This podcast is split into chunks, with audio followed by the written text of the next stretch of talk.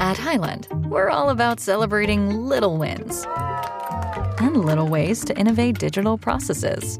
There's no customer pain point too small for us to help with. Maybe that's why more than half of the Fortune 100 looks to Highland to connect their content and data, improve processes, and turn little efficiencies into big wins for their customers and clients. Highland, intelligent content solutions for innovators everywhere at highland.com. Hallo und willkommen zu den Blick News für Sachsen am Donnerstag. Schneesturm legt Verkehr im Erzgebirge nahezu lahm. Am Mittwochabend legte ein starker Schneesturm den Verkehr im Erzgebirgsraum nahezu lahm. Auch auf der A72 ab Stolberg in Richtung Chemnitz kam es zu massiven Verkehrsproblemen. Ferner sorgten querstehende Lastkraftwagen auf der A4 bei Hohenstein für erhebliche Behinderungen. Vorverkauf. So kriegt ihr Tickets für den Knaller CFC gegen Aue. Der Vorverkauf für das Sachsenpokal-Viertelfinale zwischen dem Chemnitzer FC und dem FC Erzgebirge Aue am 22. März startet ab 8. Februar.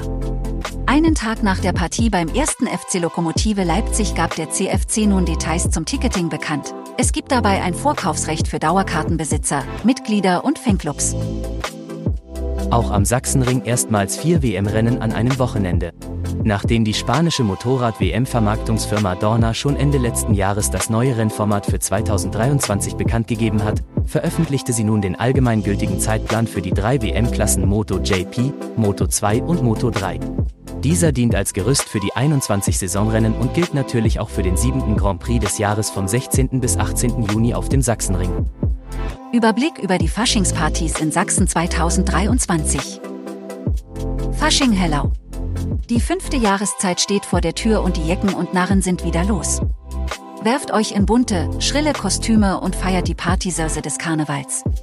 Blick hat für euch eine Übersicht an Faschingspartys in Sachsen zusammengetragen, sodass ihr nur noch aussuchen müsst, wohin ihr gehen wollt.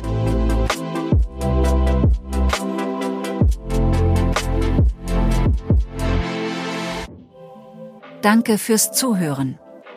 Mehr Themen auf blick.de